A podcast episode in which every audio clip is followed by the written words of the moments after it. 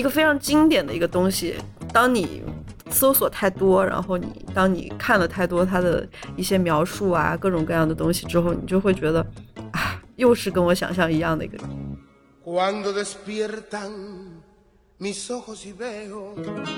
导游散去之后，那个地方就空了，然后我就坐在那个地方，就看着这一片，就是就感受，就你确确实实这个地方，如果你人群都散去之后，你会觉得它有灵性。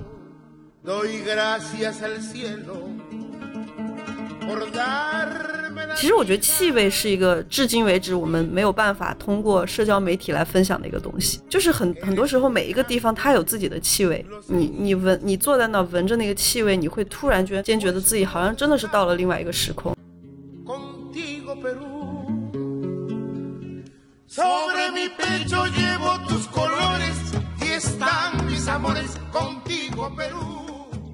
欢迎收听陈曦玉的个人播客，在这里我们用声音记录环球旅行中的人和事。我是西西陈曦玉，我是玉米，在这儿也可能被西西叫做亮亮，非常开心，我们又来录音了。我们就是前面一期我们录了阿根廷，嗯，然后也是西西在那儿住了好几个月。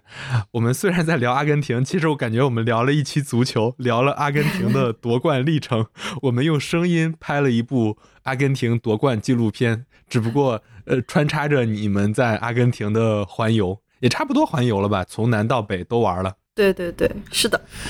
然后呢，我们这一期我们依然逃不开西西最喜欢的拉丁美洲，我们依然呃在拉美这十几个国家里继续畅游。这一期我们要聊哪儿呢？我们来聊一下阿根廷的下一个目的地，你猜一下是哪儿？啊，你说的下一个目的地是你就是是二零二二年是二三年，其实是因为我是在阿根廷过了那个元旦节啊，就是跨了年，对，相相当于还是你二零二二到二零二三那一整趟旅行中的下一站，对吧？对对，是的。啊，也就是从阿根廷的下一站，哎，你也别卖关子了，好吧？是哪儿呢？就是秘鲁。其实我去秘鲁有一个有两个非常简单的原因。第一就是我当时发了一篇小红书，我就在上面问网友，我说，呃，我就弄了一个投票，我说大家觉得我应该去哪儿？因为其实我没有想法，我就是这段旅行我知道我要从阿根廷开始往上走，但是我没有一个具体的目的地，所以其实我也很纠结。我每天就在研究，我说到底该去哪玩？然后两个原因，其中。之一就是秘鲁得票最高，所以我就选了秘鲁。就是朋友们给我投投票，然后我说啊，既然大家都觉得有秘鲁有意思，那我就选秘鲁。还有一个原因就是也是非常巧，呃，虽然大家投了这个秘鲁，但是我一直没有做下一个决定，就是没有买机票。然后当时我一个好朋友就是是在北京跳 salsa 认识的，他是一个秘鲁人，然后这个人特别有意思，他的中文讲得非常好，他是在北京的中日友好医院出生的一个秘鲁的孩子。哦，然后他的爸爸跟他的妈妈在秘鲁做中医，哦，然 后我觉得，对我觉得好有意思。我说，哦，他他是秘鲁人是吧？他是秘鲁人，但是他在北京出生的。啊，那我觉得好有意思，就是他爸妈肯定长得也是那种呃南美洲的那个样子，然后在那儿给人号脉。对，就是 是学中医，我觉得哇，这个特别有意思。然后当时因为我不是说了嘛，我们其实接着上一期，我那个时候是跟 Lavender，就是我那个朋友一起在阿根廷，然后我就跟他商量，我说要不然咱们去秘鲁一块玩一下吧。我说我说应该有意思，因为其实也有一个方面啦，我就我可以去我朋友家蹭住。然后，因为他是他一直都说很欢迎，然后他爸爸妈妈都非常欢迎他世界各地的朋友，说他们有好有两有两个房子，有一个房子呢专门可以给他的好朋友过来住的，就一直空在那儿。我说那我说这么好的事儿我不能错过呀，我说我就跟 Lavender 商量，我说我说那我们要不然就去吧，但是 Lavender 当时已经买了往返的机票了。所以他其实就有一个固定的回伦敦的时间，我就说那咱们就去一周，那一周你看看可以见见我的朋友。然后他说他想去马丘比丘，我说也行，一周其实也来得及，就是稍微会折腾一点吧，就是算是过去打个卡，然后。然后我们就计划了一下这个行程。那当时一查新闻，包括我的秘鲁的朋友，当时已经到了秘鲁，他就跟我说，最近秘鲁有点状况，有点混乱，就是到处都有游行啊，然后比较乱。他说你们还考虑过来吗？然后而且有可能面临就是马丘比丘可能会关掉，他不一定能够成功的去成。然后我们就说。哎呀，没事儿吧？我说，就是他在这儿也是个缘分，然后再加上我们其实当时已经在阿根廷待了，我自己待了三个多月，然后我朋朋友待了大概两个月。就我的，因为一次停留也就是三个月，所以我也必须得离开了。嗯，所以我就说，那咱们要不然就去吧，我就劝着他，就劝来劝去，然后最后他就答应我了，然后我们就一块儿买了机票，大概就是这样的一个原因。嗯，哦，就是因为你刚才说那儿可能会有一些游行或者怎么着，就嗯就我觉得其实旅行中这些事儿都挺有意思的。就比如说我们上一期聊阿根廷的时候，你们在那儿恰好遇到了阿根廷的这个夺冠的大游行，对，然后呃，我看那个时间点可能就是他们确实好像在选举啊什么之类的。你们所以你们最后去了之后去成马丘比丘了吗？哎，我觉得我们运气太好了。就有时候嗯你其实，因为我们没有特别的说一定要，就是我们只是把把它当一个目的地，嗯但是我们没有说那么的，就是有一个那么强烈的愿望，说如果我不看到它，我会很难过。不会，就是说我们觉得，比如本本身要去到马丘比丘的那个地方，Cusco 也是一个很有意思的城市，所以我们就想，如果去不了马丘比丘，我们就在 Cusco 好好玩一下，那也是一个非常非常有意思的，然后很漂亮的一个小镇。然后我们说那就买机票，然后其实我觉得特别有意思，就是我们当时买了那个南美航空叫 LATAM。然后嗯那个、那个飞机还到了机场跟我们说，我们飞机满员了，然后然后就说你们今天飞不了了，然后你们得去另外一个机场，然后两个机场中间的距离，就是我们在阿根廷的时候，两个机场中间的距离大概快一个小时，加上是晚高峰堵车。就很有嗯可能我们也赶不上下一个飞机，但他已经给我们改掉了，改成另外一个机场，我们不得不就拉着行李，然后又重新在机场打车。这个就是非常南美，就是南美嗯 发生这种事情特别特别多。就是你订了机票，他会告诉你，就是你能订成功，但是你要上的时候，他说这个满员了。对，就是超售了，然后我们嗯也，然后给我们写了一个所谓的什么，呃，就是呃不是证明，他给我们一个所谓的赔偿金，然后这个赔哦偿金贼麻烦，就是你要去登录网站啊，然后写一堆资料，然后填你的银行卡，可能半年以后会打到来，反正至少现在我我已经一年过去 没有收到这个，一共大概赔偿了五十美金的一个一个赔偿金，嗯嗯也现在也没有收到，所以就算了吧。然后我就、我想说，就是其实去这个秘鲁的行程还是比较坎坷的。然后好不容易我们赶到了那儿，真的是最后一分钟坐上了那个飞机，然后到了秘鲁。嗯下了飞机的时候，其实我很惊喜，就是我那个秘鲁的朋友，他叫小龙，然后呢，他有一个好朋友叫 Jason，然后呢，他们来接我们，开了一辆中国的新能源的。一个一个小小皮卡，嗯，就是特别有意思。我说一下来就怎么还有我们自己的自己国产的车在这儿接我们，嗯我就觉得哇，好亲切，就一点儿不嗯觉得到了秘鲁啊这个样子。嗯，对，在这儿我插播一下，就是也是比较呃，算是挺好的一个事儿。二零二三年，中国成为了世界第一大汽车出口国。以前这个都是日本、美国，这现在是中国了。真的，我觉得对，尤其是南美，真的四处可见，就是嗯，秘鲁是。我前几天去，就是我前一段时间去俄罗斯，也见了很多，就是中国车在，也不能没有很多，路上很多还是日本车，然后、嗯嗯但是已经能看到中国车的影子了，包括 4S 店。我之前去泰国的时候，也能看到，呃比如说比亚迪啊、长安呀、等等这些这些汽车。对呀、所以就是就是特别开心，然后我们坐着他那辆国产的新能源小皮卡，然后一路还是那个后边是敞篷的，它有点像一个卡车。然后他说他平常不开这个车出来，因为其实有点危险，因为背后边是开的嘛，所以他他他就说也就是接你们，他知道我们行李多，因为我们两个人就是又是好几个月的行李，然后就拉着我们去了他一个，就是我们首先第一站到了利马之后呢，没有去利马的市中心，我们去了一个乡村，它的一个小别墅。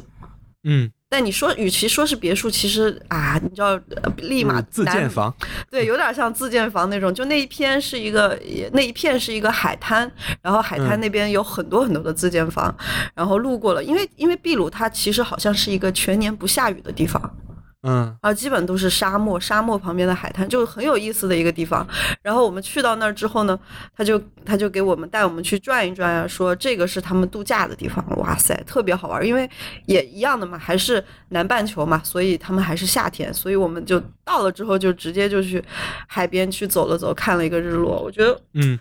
就秘鲁，因为我我去秘鲁之前，我对它其实没有什么了解。就我我嗯我我真的是一个不像亮亮，他每一次我提到每一个地方，他总是有一些，比如说一些地理啊、一些地质啊，或者是。各种各样的知识，他他会有一个概念。然后我这个人我特别不是学术性，所以我就觉得对于秘鲁，大家就是你看，为什么我刚才问马丘比丘，可能很多中国人或者说很多外国人对于秘鲁的了解比较多的，还是出于这个呃，知道那儿哦，那儿有一个应该算是世界多少大奇迹的那种。对对对，就是那个马丘比丘跟嗯长城跟什么罗马竞技场。跟那个就是印度那个叫什么呀？就是跟泰姬陵啊，对对对对，跟这些就是共称为世界多少大奇迹的，所以大家对他那可能还是有这个了解。哎，我我觉得我们马丘比丘可以等会儿聊。我其实还挺想知道，就是那个利马大概长什么样？就是因为你不是先去了他们的郊区吗？对，我们就先去了郊区，其实还挺……你们就在那儿住下，然后那个附近有点像哪儿？比如说类比一个城市的话，我觉得。我觉得还挺特别的，就立马的乡下，它，它跟别的我去过的一些地方还真的挺不一样。它的沙滩有自己特很特别的一个气质，就是跟别的地方你去的沙滩都不一样，有一种荒凉的寂寞感，加上又很热闹，就是这个东西很矛盾。但是就是对，就特别的特别的秘鲁，很不一样。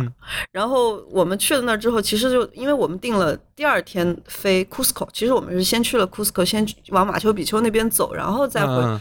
结束了之后，再回到了利马，所以其实我们的行程大概是这样子。所以那天晚上也就是体验了一下，呃，利马乡村的一个风情。嗯，然后我那个小龙就是我的秘鲁朋友，他的朋友是一个宠物医生。哦，特别有意思。他在他乡村的别墅里有一个特别大的养鸡笼，就是他喜欢玩斗鸡笼、斗鸡。哦。你知道吗？我以为我以为除了中国人或者说中国古代人之外，没有地方会喜欢斗鸡这个东西。对我，所以我觉得哇，我觉得这个好有意思。然后你你知道，我们那天本来就很累，飞了一天，根本睡不着。晚上的斗鸡就一直嘎嘎嘎嘎嘎嘎，就一直在叫，此起彼伏。然后呢，他们家还有好几只狗。好几只猫，就是各种小动物。晚上狗叫完了，鸡叫，开始夸夸夸，一晚上没睡觉，但是就是很兴奋，就一直啊，原来我到了秘鲁，就还没有感觉，因为你你到你到了一个特别抽象的一个地方，就它不是不像你你比如说你到了利瓦利马的古城，然后你突然觉得哦这就是利马，或者你到了一个非常标志性的地方，比如说你到了北京，到了天安门，你说哦这是北京，没有，因为那个时候你在那个地方，你会觉得这个地方很抽象，就你没有想象过这样一个地方，但是。又很又很具体，因为一直有鸡叫、狗叫一直在你旁边，让你觉得，然后你知道，一个宠物单身宠物医生的乡下的别墅没有热水哦，因为刚建好。然后我跟我的朋友，我们俩就在那个虽然秘鲁秘鲁的夏天很。很热，但是晚上其实挺凉的。然后我们就洗了个冷水澡，然后瑟瑟发抖。我们俩就说：“嗨，这个第一天的行程还是挺有意思的，就是 坐了一个国产的新能源车，到了一个乡下的没盖完的别墅里面，洗了一个冷冷水澡，听着鸡叫和狗叫和猫叫。嗯，就是我们就按照你的这个行程来聊吧，因为你们第二天，因为应该很早就要去那个叫什么 Cusco，对 Cusco，对库斯科，呃。你们去那儿从那个乡下到机场，还是他们送你，还是你们能叫车啊，或者怎么着？我们打了一个车，就是这样。其实，呃，秘鲁的。机场那一块是很乱的，然后呢，其实有有时候出租车你也不是特别放心，包括网约车。然后你要秘鲁的人，他们也一样，就是各种生存技能，他们有各种亲戚，就是某一个亲戚可能就是开这个车的私家车，就类类似于黑车，然后就叫了一个他们远房的一个什么叔叔，给我们拉到了机场这个样子。嗯，然后因为当时做的是联航，所以我们基本上就只背了一个包，大把所有的行李都放在家里，然后就背了一个包，就很轻便的过去了。嗯。嗯，然后呃，从利马到了那个呃 Cusco，然后然后再往那个马丘比丘去，这中间的那个路程还长吗？就是其实挺长的，对，就是你去一趟马丘比丘真的不简单，你得就是转好几次各种交通工具嘛。因为其实那马丘比丘有一点像一个被私人包掉的一个景点，我感觉就也不是这个景点没有被包掉，但是它各种去的方式，比如说各种那个那个很有名的小火车，然后。你只能坐他们的小火车，或者是包车到一个地方，你反正还得坐一个火车，要么就是还有一些人选择徒步，就走、嗯一直走走过去。那我我们不是那种体力特好的人，然后而且我们时间有限，我们就是坐那个，但我们先到的是 Cusco，先玩了两天，因为那个时候不是说游行嘛。对，我们先，嗯然后到了 Cusco 就开始有点儿，哎，我觉得 Cusco 也挺有意思，是一个特别漂亮的一个城市。然后到了之后，我就哇，这个感觉历史又凝固了。就我去了很多，呃，这样，其实我当时觉得 Cusco 有一点点像墨西哥的那个瓜纳华托，有一哦点点，但又不一样，就是很又很不一样，就是山上的城市，然后。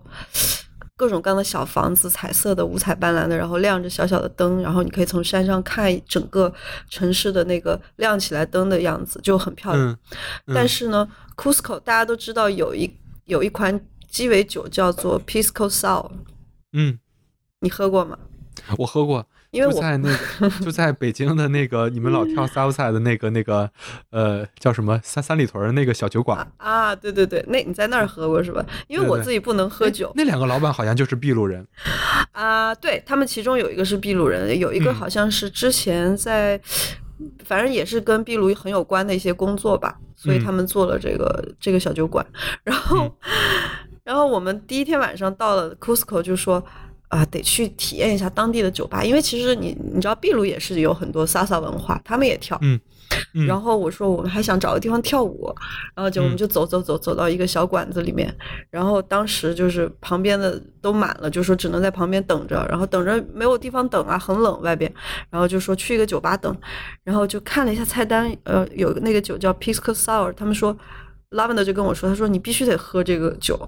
这个酒是这儿的特色。就是非常非常有名的一个酒，我说我喝不了酒，他说你来都来了，他说有什么关系，就喝一杯没事儿。然后我亮亮你也知道我的酒量，但是我又打着来都来了的心态，我就说，哎，喝一杯吧，就先点了一份意面，然后意面上来了，酒也上来了，大家说先干一杯，我不嗯。夸张，就那一口，喝醉了，就那一口加上，因为 Cusco 是一个海拔很高的地方，加上非常冷，加上我没有那个那个意面已经摆在我面前了，看着非常好吃，我还没有吃，然后突然我喝下去之后两秒钟就发现不对了，然后就开始晕，我就去洗手间，然后坐在那儿头都抬不起来，大概半个小时，我朋友开始敲门，他说：“西西西西，你没事儿吧？” 然后我当时头都抬不起，我说。你别进来！我说太丢人了。然后后来最后我我已经就是就那一口让我就醉了，然后不省人事，被他们拉到出去拉到计程车，然后带回去。这又是我在秘鲁的第一天的经历，有点像古巴那一次，就是 又喝醉了。那个 Pisco Sour 我不记得是什么味道了，那个意面也没有尝到，但是就是、嗯就是醉了，就这样。然后、嗯 第二天他们都出去玩了，就我一个人在我第二天还没缓过来啊。没缓过来。我起来的时候他们都走了，嗯，然后就是，呃，我奉劝一下、那个，看来你要这些对酒精还是就是因为 因为因为我知道大概你的量。我没有量，所以、嗯 所以就是喝到那个，就我以后我说我再也不喝酒了，就是这个是嗯我的一个，因为高反嘛，加上酒精更加，你本来就不不太不太适。那儿海拔应该得有两三千，应该就是嗯到了云南，到了贵州差不多。哎你说的贵州要高。对你说到云南云南，我觉得 Cusco 的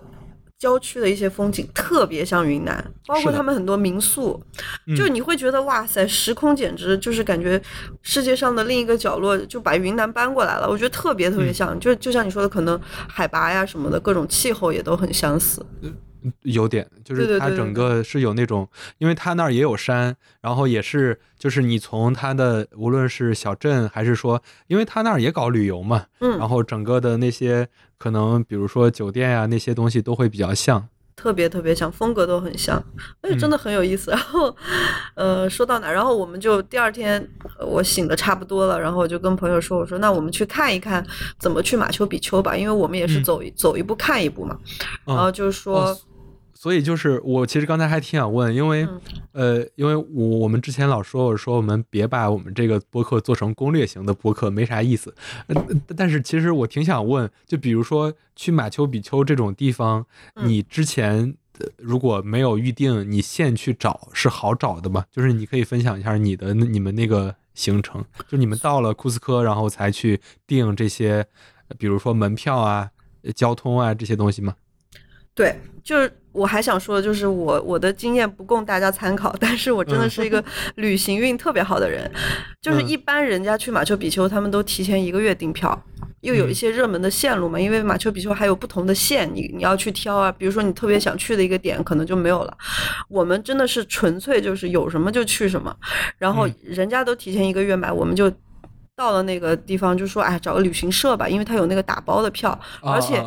而且当时其实我们到了 Cusco 的时候，其实那个老城广场，就那个大广场那还还是有很多警卫在那边，就因为游行刚刚撤了一波，等于说就嗯刚刚恢复了一点治安，所以那个时候我们去找那个旅行社老板，旅行社也很有意思，是一个韩国，全是韩文，就特别哦特别多的韩国人在那儿玩儿，然后老嗯板会说韩语，会说各种语言，但是他不会不会说中文。他说我们这个旅行社就是针对韩国的，因为好多好多那个韩国的导游跟找他们做地接。我说那我们也能买一个吗？我们说交个朋友，然后他说可以。他说但是呢，你可以买，就是明天你可以买一个小巴到送你到火车站，嗯，然后得凌晨三点出发。哇，对，因为你、哦从库斯科到马丘比丘还有很远是吗？是一个是远，一个是要转好几趟，就是你坐一个小巴只是到它的火车站。嗯然后你再去坐一个火车，然后才，然后还要好像还要转一个什么，然后才能到马丘比丘，因为有点久了，我不太记得具体的。但你嗯到那之后，就是有各种各样的当地的旅行团，你可以去问，那价格大概也就是在两百多美金左右，就是包括你的呃火车票，然后包括如果你要买那个豪豪华的那个火车票，就以另外的价格。但我们买的就是普通的嘛，其实也挺、也够了，就是因为你在路上也就是睡，火车上好了能好到哪儿去啊？对，也那还是好很多的。有一个特嗯别特别豪华的一个火车，我也没去体验，我觉得没必要，因为在火车上你，你想想，你凌晨三点起来就已经很累了，你在火车上也就是睡觉，没有时间看风景，所以我们就买了那个。他说凌晨三点一个小巴过来接你们，然后能不能去成不一定啊，去不成了这个钱也不会退。我说那 我说那行吧，就来都来了嘛，就永远就是一个想法，来都来了。我说那行吧，那我们就定了这个，把钱交了。交了之后，第二天三凌晨三点真的是准时出发。夜色中你可以看到，就是我们往那个火车站开的那个路途有特别特别多，就是那些抗议的人，他们把石头嗯就堆在马路上，哦，真的有很多，就是就是不让车过。对，就不让车过，就是阻碍交通什么的。为什么要凌晨三点出发呢？他们说，因为有可能就是昨天抗议者放的那些石头可能已经清掉了，如果你们再早一点，那个石头可能抗议者还在睡觉，他没来得及放。但是他们也很早，他们可能六点就开始干活了，所以我们得比他们还早。然后就是路上也能看到有清掉的，但是还有还有很多小石头就在路上。然后总而言之，最后我们还是顺利的走到了那个马丘比丘这个地方。嗯对，就我觉得也怎么说呢，一路上你老觉得，就你听人说，你去搜，就是中间我会搜啊，最近就比如说各各个平台，不管是呃当地的新闻啊，或者是小红书平台，因为看有一些。朋友也去的，正在去的地方，看他们有没有成功的去到那个地方。我们也搜了很多，然后发现每个人说法都不一样。后来我们想，哎呀，不不不看了，就是我们自己试试吧，到不了也是一种体验。然后就反正就最后也很顺利就去了，去了之后，我觉得怎么说呢，就是马丘比丘没有我们想象的那么。又是那个感觉，就是你知道吧，南极就是这种自然，就是一个非常经典的一个东西。当你搜索太多，然后你当你看了太多它的一些描述啊，各种各样的东西之后，你就会觉得，啊，又是跟我想象一样的一个地方，还是很嗯震撼的。就是，嗯，但是我其实我个人是更更喜欢自然风光的那种震撼，因为这个东西还是一个人为的一个一个遗址在那儿。对吧？嗯，明白。哎，就是因为它好，就是它是在一个山顶，就是你们整个交通工具到了之后是到山脚下，还是说能直接快到它那个呃遗址那个？就是因为我没有去过啊，我挺想知道它是一个。我举个例子，比如说像长城，它是有一段长城的公园，这是八达岭长城，然后你买个门票，从这个山脚下一直爬到山顶，然后再去看那个长城，是这种感觉吗？还是说它的那个交通工具直接就给你带到山顶了？它其实也是有一点像类似于一个景区了，就是反反正就是你可以坐一个大巴，就是你火车下了之后，你还要再坐一个大巴。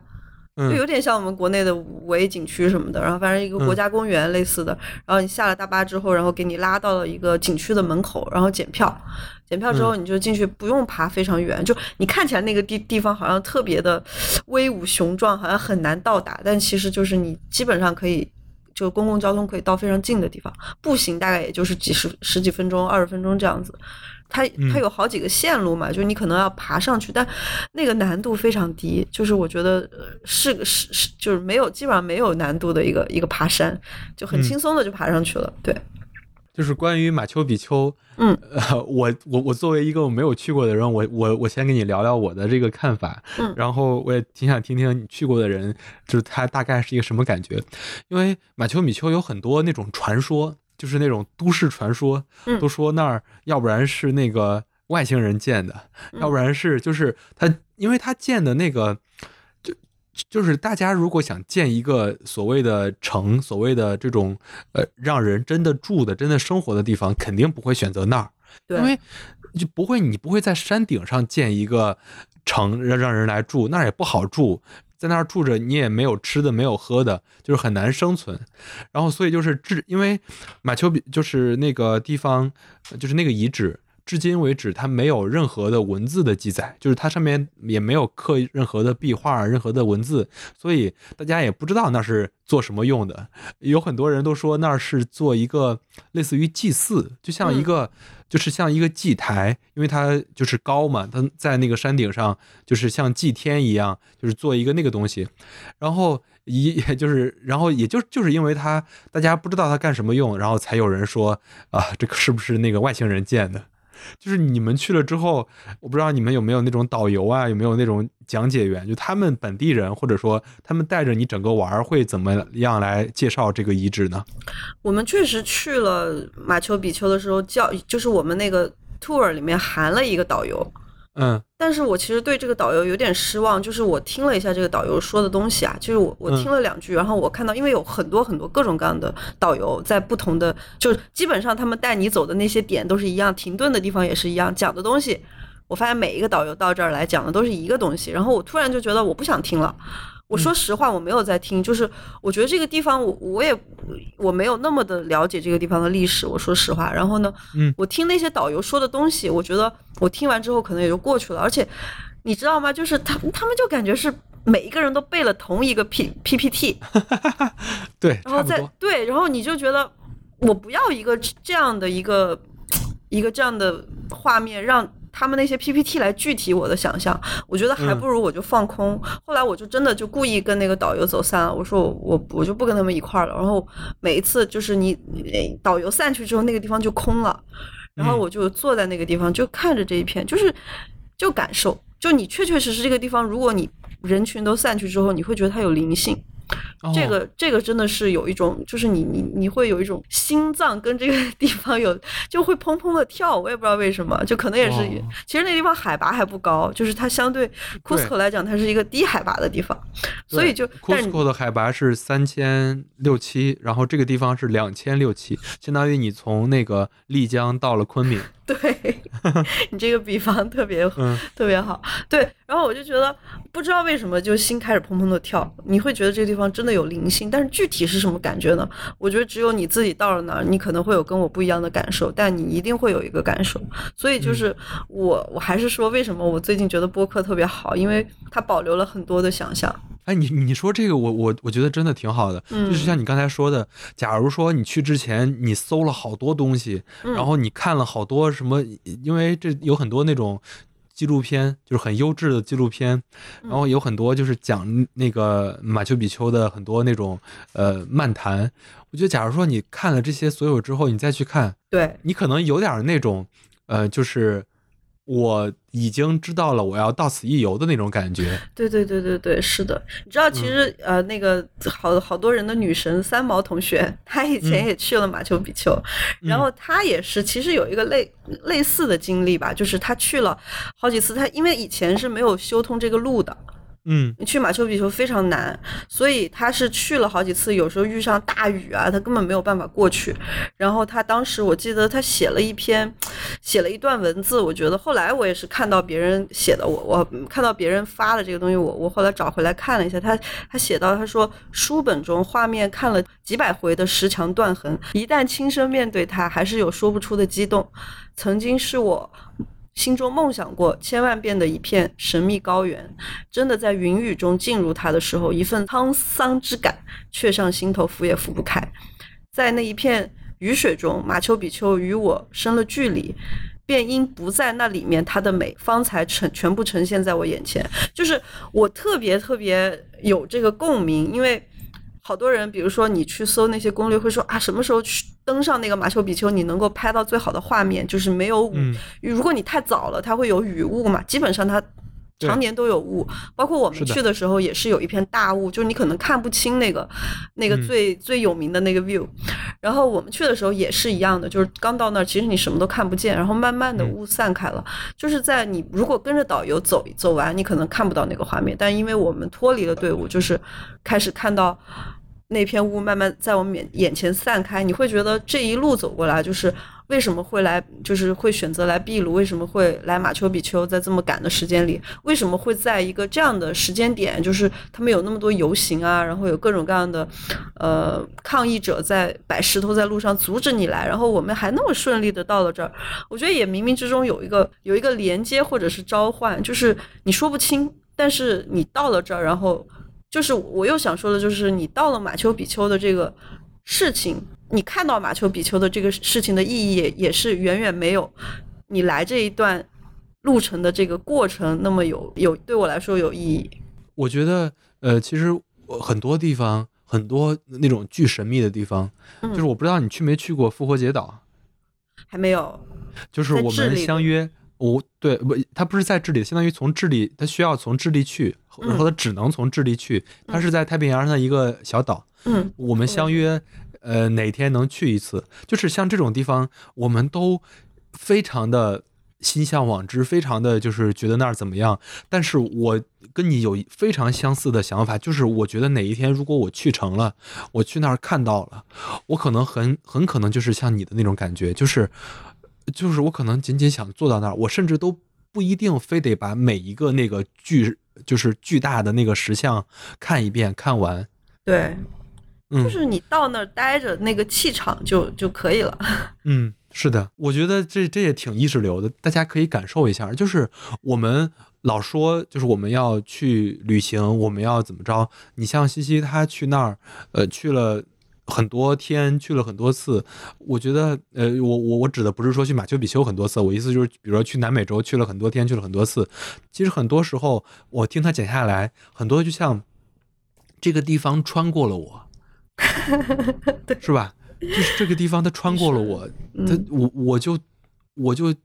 我可能会成为另一个我，但是我不一定一定要在那儿怎么样，我我一定要在那儿像那些攻略里说的，你要十点到，什么拍好的照片，怎么着怎么着的，没有没有那么有必要。对，说嗯攻略里都要你买一个五彩的那种羊什么彩色的羊毛披肩，就是特别、嗯对特别秘鲁的风格，然后过去可以找羊驼拍好看的照片，差不多都都有这些东西。但嗯其实我觉得，如果你一旦把这些东西作为你的旅行的最重要的事情的话，真的会错过很多当下的体验。包括你刚刚说你看到马丘比丘是什么感觉，因为。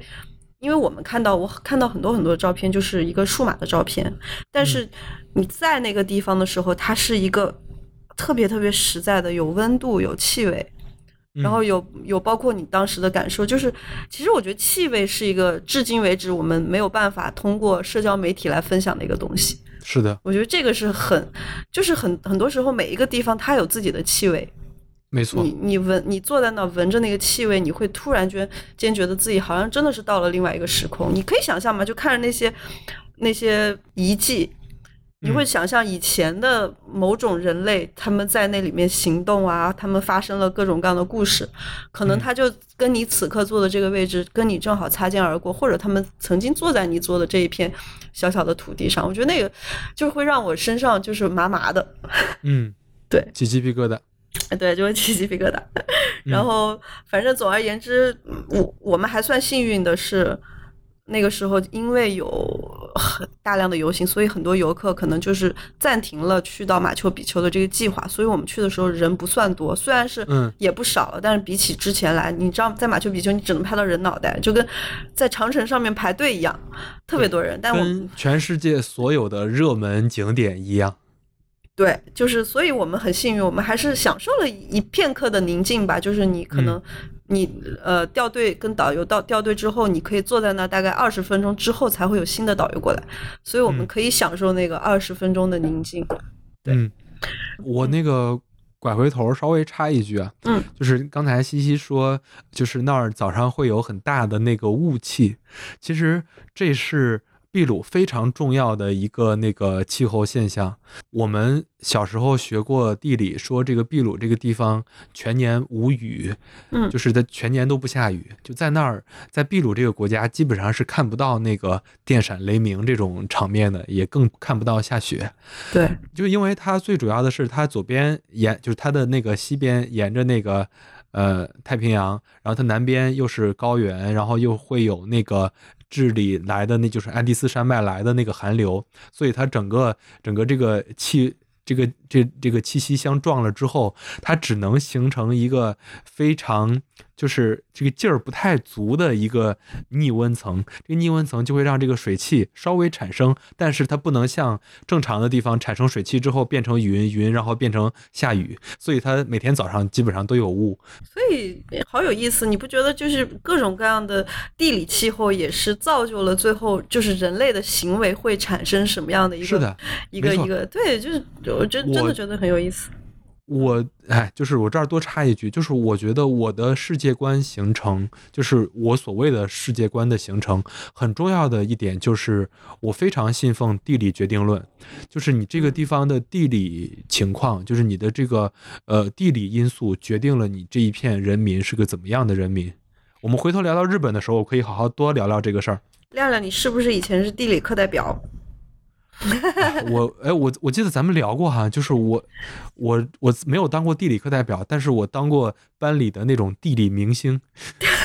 就是一帮一帮小女孩过来问我地理题，我咱们好像聊过这个事儿。对对对，我记得，所以我记得这个事儿。你高高光时刻，高光时刻，对高光时刻。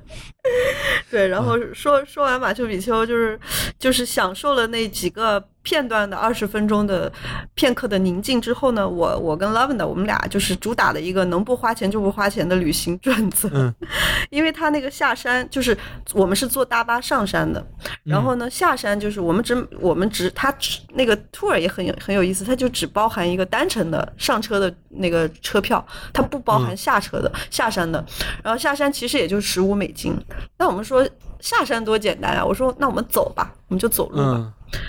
特别特别，你们没听过一句话叫“上山容易下山难”？我们是听过这句话，但是我们觉得十五美金，我们走走路也行，对吧？这样俩人就一块省了三十美金，中午可以吃一顿，也不错的。然后对，然后我们俩就，其实我们也是觉得很遗憾，因为很多人他们其实选择徒步去马丘比丘嘛。我们说，既然我们不能走全程，我们说我们就走一个下山的路吧，最简单的一条。然后我们就下去，因为下去其实也也不是特别长，大概。呃，不到不到四十分钟就可以下去。我听别人说的，我具体我们走了多久不知道。然后你说这个地方不下雨啊？嗯，是立马不下雨，马丘比丘还是下雨的。对对对，我们大概下了十分钟。开始下暴雨，就开始把我们全身都浇透了。我们俩就在，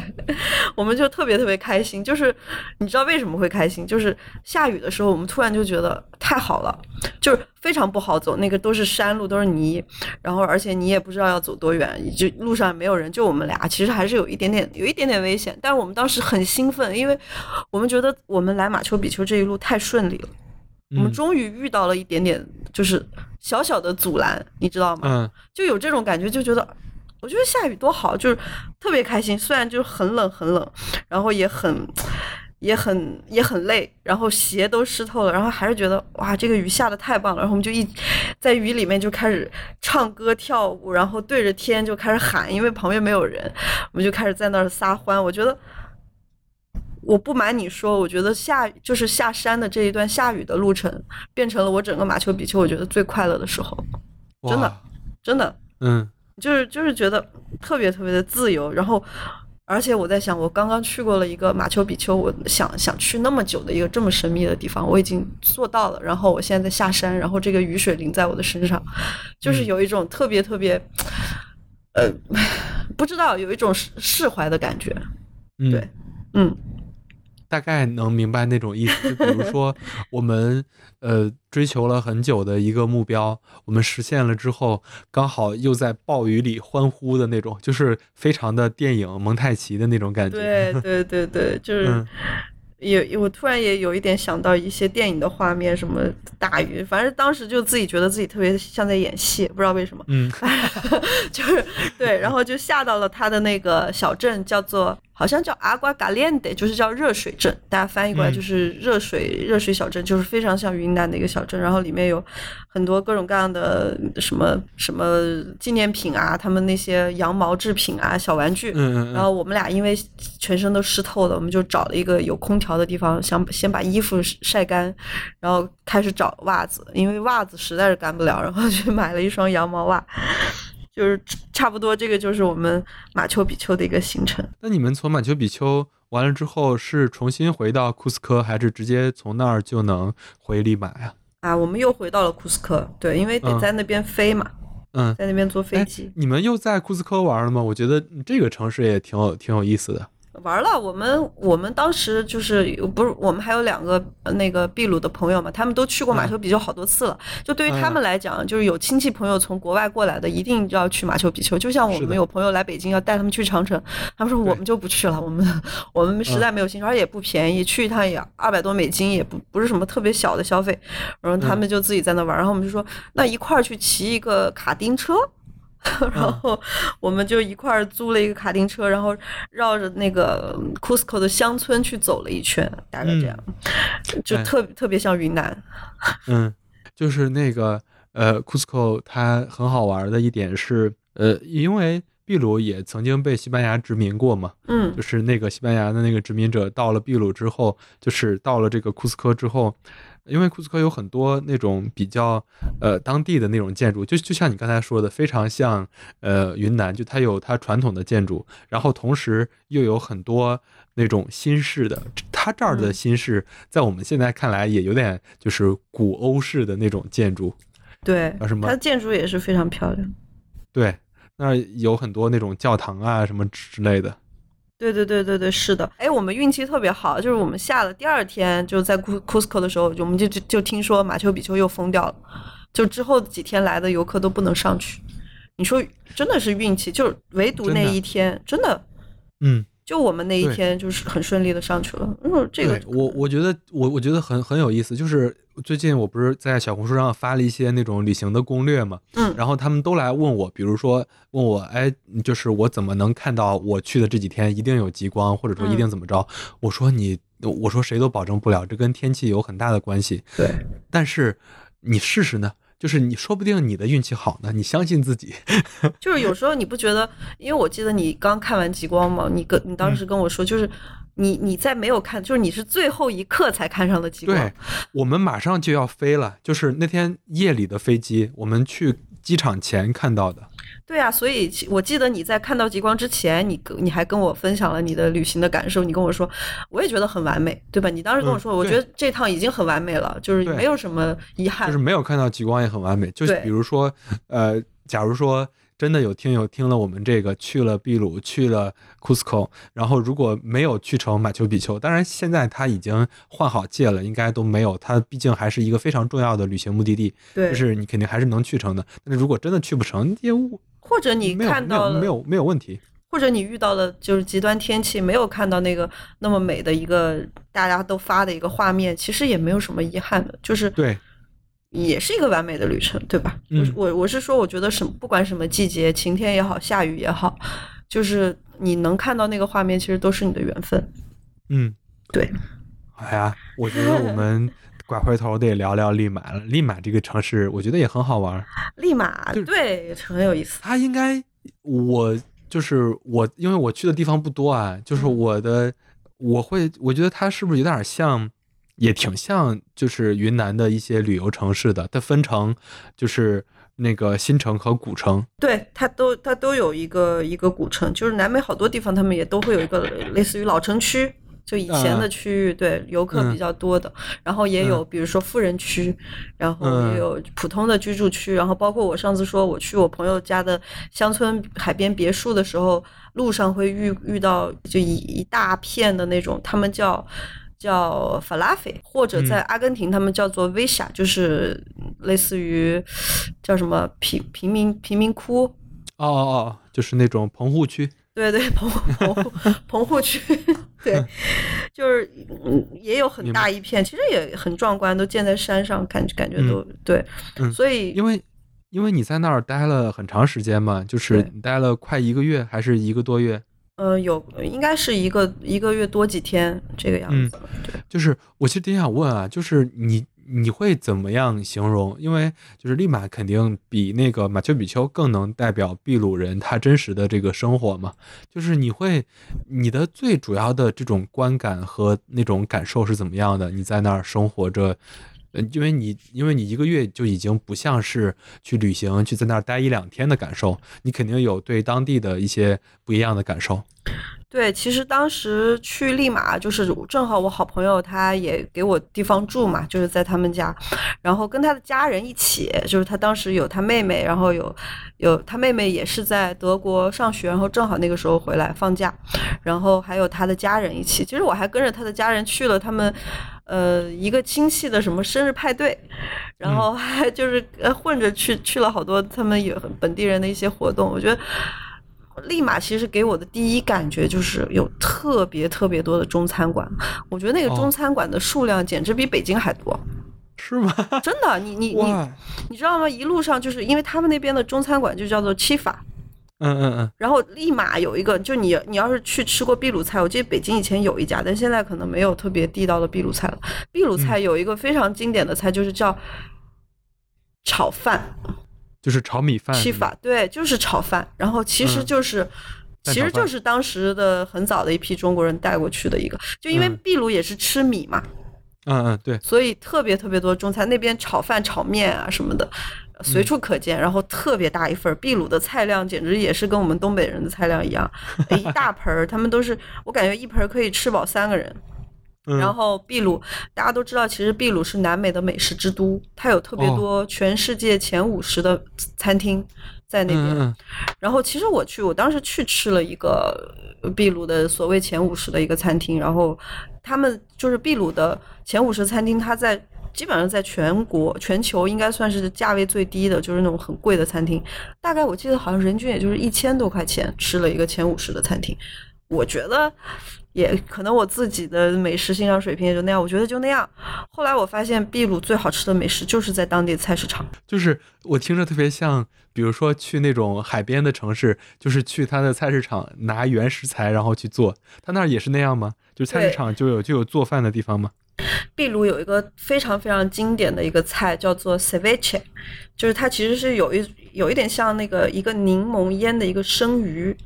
嗯，然后那个 ceviche 呢，它是只是他们本地人告诉我，就是我有一天晚餐，我说他说你想吃什么？我说我想吃 ceviche，他说这个菜我们只在中午吃，因为过了中午之后就不新鲜了，就好像西班牙人吃海鲜饭一般就是中午。哦，对，那是它它是个什么样子？就是是个蔬菜还是？它是一个鱼，然后用柠檬去把它腌腌熟。哦，所以它可能就是得准备。对，就是非常新鲜的鱼。哇，有点像那个生腌。就是福建或者广东那边 吃的那个，是吧？是，你可以这么理解，对对对。但就是很不一样，特别的酸爽爽口。我觉得你肯定喜欢吃，就真的有机会可以去秘鲁玩一下。秘鲁好吃的还是很多的，就是特别适合中国人的口味。包括不管是中餐馆还是他们自己的菜，包括秘鲁他们其实吃那个鸡，就是烤的鸡，烤的特别香，真的是我这辈子吃过最好吃的烤鸡，在秘鲁。他们好像我觉得就是各种吃鸡，不是不知道为什么。阿根廷吃牛，他们就吃鸡。嗯，然后可能跟他当地的这些农业有关吧。对，可可能是。然后我记得当时我们去了一个，而且秘鲁有特别特别多丰富的水果，它的水果的品种就是真的是琳琅满目。你可以嗯看到很多你没吃过的，比如说特别特别大的，他们叫做 chimichurri，其实就有点像我们的那个叫什么，哎，不是莲，那个那个绿色的，然后。哎，叫什么来着？百香果不是百香果，就是里面糯糯的释迦，哦，是这样。但他们那嗯释迦有脑袋那么大，大的有脑袋那么大的，我像个南瓜、冬冬瓜一样，特别特别大，然后非常好吃，然后很便宜，还有一些嗯仙人掌上面的果子啊，就是很多很多你叫不出名字的一些果子，我觉得嗯哇塞，秘鲁太适合我了，因为我非常非常喜欢吃水果嘛。然后秘鲁的嗯水果又特别甜，呃，特别便宜。然后你随嗯便去一个菜市场，他们有那个各种各样的鲜榨果汁，可能就是八块钱、十块钱一大杯，嗯就是那种超大但杯的。我觉得嗯就是去一个地方玩儿逛菜市场。真的挺好玩的，并且这个东西我听西西讲过很多次。我记得我们之前去海南玩儿，嗯，然后琪琪就跟我们讲说，你你买椰子千万别买那个路边的，它那个又不新鲜又贵，你就去他们菜市场，对，十块钱买仨。对，是，而且对，真的是菜市场的好吃，因为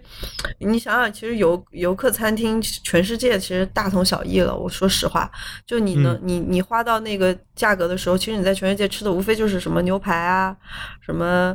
呃，煎三文鱼啊，就这些东西，其实没有什么意思，就大呃各个地方做的也都差不多，薯条啊、汉堡啊这些东西。所以嗯秘鲁它好吃的就是就是它的菜市场里面有各种各样稀奇古怪的食物，包括他们那边喜欢喝汤，这个跟我们中国人也特别像。他们喜欢炖高汤，里面放排骨啊，放一些豆子啊，然后放什么呃番茄啊这些东西，这葱花儿，包括汤里还有葱花儿，然后还有一些他们那个汤好像叫高朵，就是特别好喝，你就喝喝一大碗下去，一瞬间，因为我在外边南美已经待了、呃、好几个月，然后其实还是很想念一口热汤，所以嗯秘鲁真的是一个好吃的地方，对。就是中国味。这很是就是非常满足中国味，没想到。然后你再说到利马，因为我的朋友当当时他们住的那一区还是属于富人区，他们就在中国嗯大使馆旁边，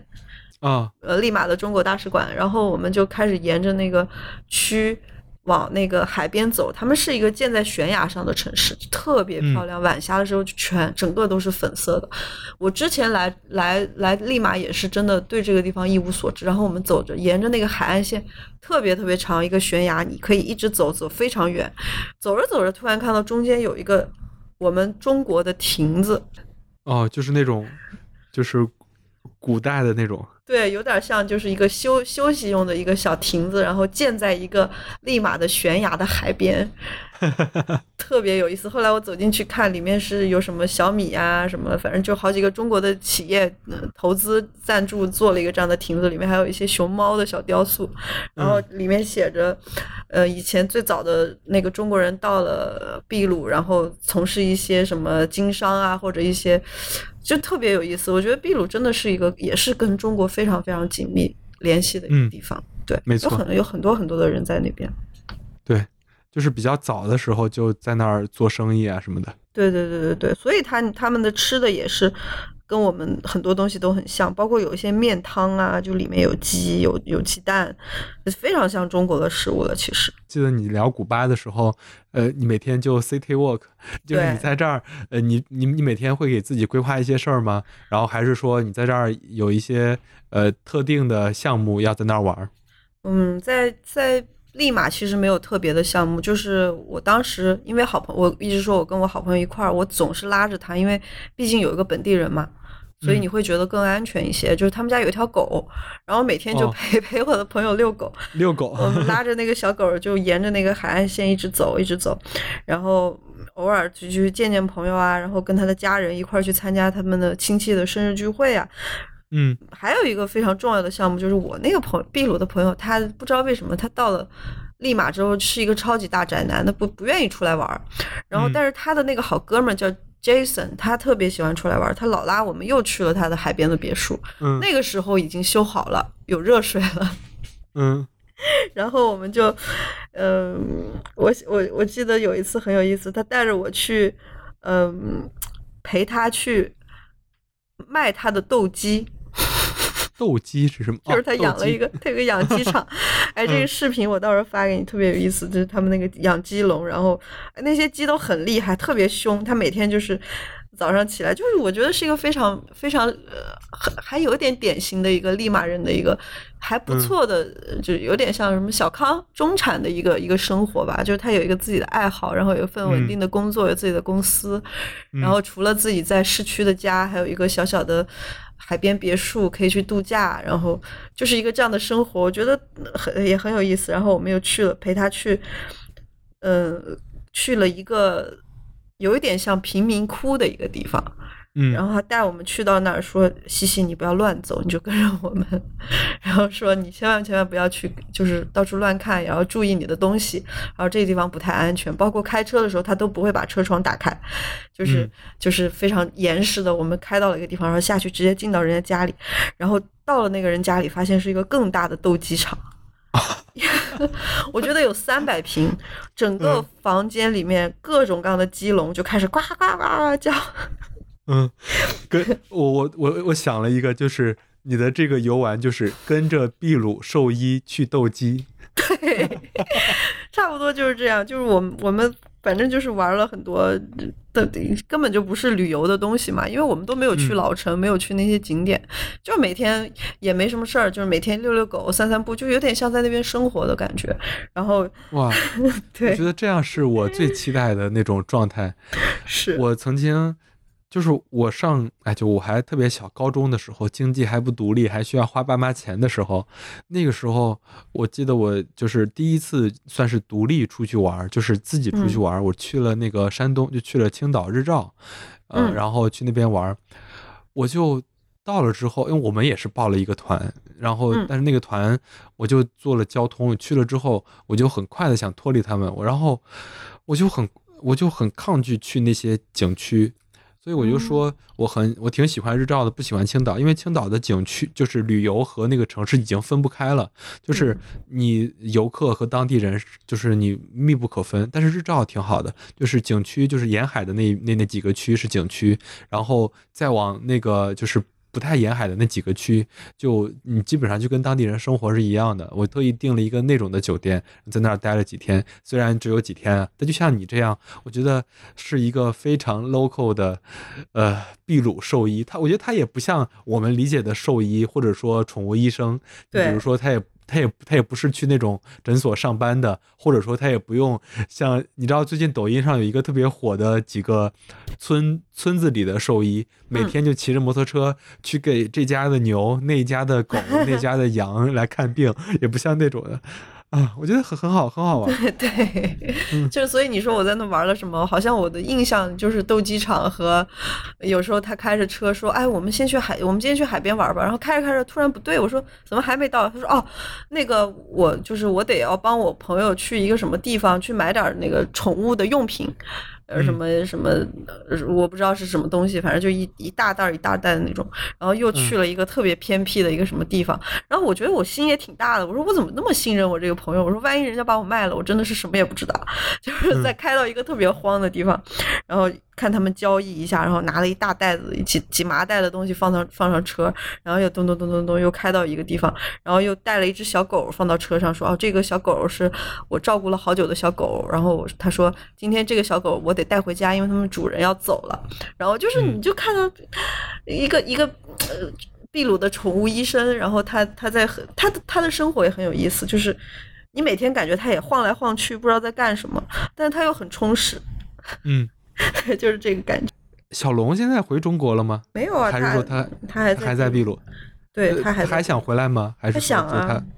嗯，他特别想，一直都很想念回来，因为他们家确确实实跟跟中国是特别有缘分嘛。包括他爸爸也会说中文，我跟他爸还聊了好多，聊了好多天儿。他他给我，他从钱包里拿了一张特别古早时期的那个两分钱的纸币。嗯，他说：“你看这个东西，我一直放在钱包里，就是就是中国的两分钱。”对，特别特别老，哎，两毛还是两分，反正就是特别老的，你应该见过，就那个绿绿色。两毛，两毛啊，那应该是两毛。对，那个钞票它一直夹在钱包里，就是你看我们钱包这个东西。学中医呢，哇塞。对，Chinese traditional medical。是，所以，嗯，我我觉得也是，我觉得挺有意思的吧。他，然后他说他在，他也跟我说了一些他以前在中国的故事啊，包括。他很可爱的，他每天穿了一个西装，有一天特别正式，穿了一个西装，说西西邀请你去参加我们家人的一个生日派对，然后我就去参加了一个他们家人的生日派对，在就一群那个比较就是好像都是弄中医的，因为他们那个圈子，嗯，等于说我在秘鲁参加了一个中中医圈的那个生日派对，嗯，然后大家都对我很好，聊的是不是都是养生？我听不懂啊，都是西班牙语，但是有几个人会说中文，就是很、特特别神奇。你在一个嗯 那么远的国度，嗯，对，所以这也是一个很很特别的我。觉得很对，真的很有意思。就是怎么说呢？就是就比如说中医这个事儿，呃，在国内还好多人不信呢。其实，在很多就是国家，包括非洲也有很多中医。就是我们老能最近老能看那短视频上，就是一个那个黑人小哥哥在这个中国学完中医，然后学完之后就说要回去开一个诊所。我觉得，呃，就是要更开放的心态来看这些事儿。可不，就是不要绝对。我觉得，哎，我们就稍微拔一点儿，就是有有时候旅行也好，或者说你你来所谓的看世界，也是一个打开自己的过程。对对对，因为你嗯看，咱不是好多人不信中医。其实我一开始我也对这个持有怀疑态度，直到后来嗯我有几次就是中中医给治好了，我说服，不得不服，对吧？就是你去了各种医院，发现就没用，最后就是中医给你弄好。那你嗯说这个东西这么多年的传下来的，一定是有它的原因的嘛，对吧？要没嗯用早就没有了。对然后最后我想说的就是在秘鲁体验了一下他们的夜生活。哦，是是是我理解的夜生活吗？呃，就是晚上出去玩儿，其实有两次，一次是在秘鲁的市里边，一次是去了一个我朋友的乡村别墅附近的一个他们当地年轻人去的一个很大的一个酒吧，那个其实就是有一特别像我们老家那种三线城 城市的那种蹦呃迪的地方。蹦迪的地方，然后那个地方实在是给我玩困了。我说，所有人，因为因为现在就是整个呃南美地区，我觉得最流行年轻人中最流行的音乐，其实就是特别是拉美地区，就是 reggaeton，哦，就咚呲哒呲咚呲哒呲，就是那种。然后我嗯实在是。我也喜欢，但是我实在是就是不是我最喜欢的，对我就蹦不动。然后那个就就就过去了。然后他们因为我朋友也就是说想带我去体验一下嘛，所以大概人均消费我记得好像人均也他们也是订台子，就嗯跟我们一样的，就是也是订个台子，然后一块儿去蹦，大概人均好像就四百块钱，就每一个人呃摊一下这样子。然后我也不喝酒，然后我也不蹦迪，我还觉得有点亏呢。然后后来又去了一个市里的夜生活，说是夜生活，其实也就是 city walk 吧，就是想晚上去走一走老城区，因为我嗯。当时一直没有机会去到老城区，因为我去的那一段时间就还是在全国还是有一些游行的情况，所以我说不行，我马上要走了，我说。走之前，我必须去体验一下老城区有意思的东西。然后我朋友就说：“那就带你去比较有点像利马的三里屯儿，带我去了市中心几个比较有名的酒吧街呀，然后或者有小吃比较热闹的一些商区。然后走走走走到一个广场，哎，这个事儿我好像跟你说过，就走到一个广场的时候，那个广场因为有很多游行的人，然后他已经把整个广场又很多士兵全都围住了，然后。那个广场好有一个花园，好像就叫什么猫咪花园之类的，我不知道记对名字没有。嗯记得那个时候就是所有的人很想进到那个公园里面，但是都被士兵拦下来了嘛。然后我就看到那些猫咪特别自由自在的从栅栏这样子溜进去，然后走出来，溜进去走出来。然后我就觉得，哼，我们就是人类的规则，就是只能控制人类。如果你不在这个规则里面，就是不被控制。嗯，对，就是有这种感觉吧。因为你看你你去的时候刚好是他们那个呃，就是算是国家的那个有点乱的时候，嗯，但是我觉得这也是一个不一样的这个体验。对，也是不一样的。还有一个我想说的就是，其实很多有时候你去一些地方，比如说你听到啊这个地方有大暴乱呀，或者怎么样。当然，我不是说建议大家选选择这些时候去旅行。嗯，我想说的是，其实没有那么乱，就是他的抗议行为，他永远只是在一些区域。你会看到嗯在新闻里面在放的那些画面，它永远就是那一个区域的事情。其实整个城市除了那些区域，所有的人还是在按他们原来的顺序，非常就是平和的在生活。嗯，所以这个也就是我感受到，就我去之前我去搜那些新闻，我越搜越害怕，我说要不要去秘鲁啊？就就干嘛要选这个时候？然后我就觉得我不去会会有点遗憾，因为朋友正好在那儿，所以嗯最后决定去了，我还是非常不后悔，因为真的就是没有没有那么，就是报纸跟新闻他说的东西永远就是小概率最激事件。烈的部分。最激烈的部分，那其实别的人，包括又有说秘鲁的治安啊，或者怎么样，我还是，呃，旅游运，我说我旅游运好，就是真的没有遇到任何的不友好的人，大家都是一个非常非常友好的状态，包括有时候在街上遇到一些当地不知名的一些。我我不知道是什么节日还是什么宗教的节日，我不知道。他们在街上起舞，然后看到我一个外地游客，也就是非常欢迎我加入他们一起去跳舞，在街上一一直这样走，就也嗯非常安全。所以怎么说呢，就是还是相信自己的眼睛吧，不要去看太多的新闻或者别的报道，然后去左右你的决定。没错，嗯，就是或者就是来多听听我们陈曦玉的播客，谢谢你，这个就是是这。样，嗯。呃因为我们觉得，呃，就是秘鲁西西在那儿待了一个月时间，我们接下来也会继续把呃西西在去的那么多国家，我们有很多想聊的，我们聊出来，然后呃有很多就是在你看攻略或者说看那儿的介绍看不到的一些事儿，可能能从他一个亲历者或者说他这么一个幸运的旅游运非常好的一个人的口中讲出来。嗯，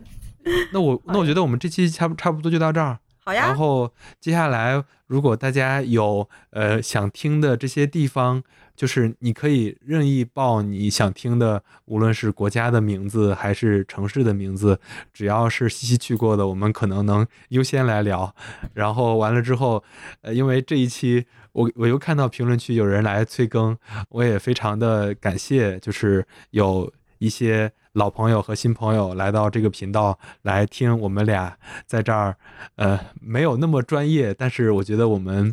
都在聊真感受。好呀。那我最后的最后，我再像上期一样点名一下这位同学，HD 九五六三零五 W，这位同学这一期就是为你而更新的，好不好？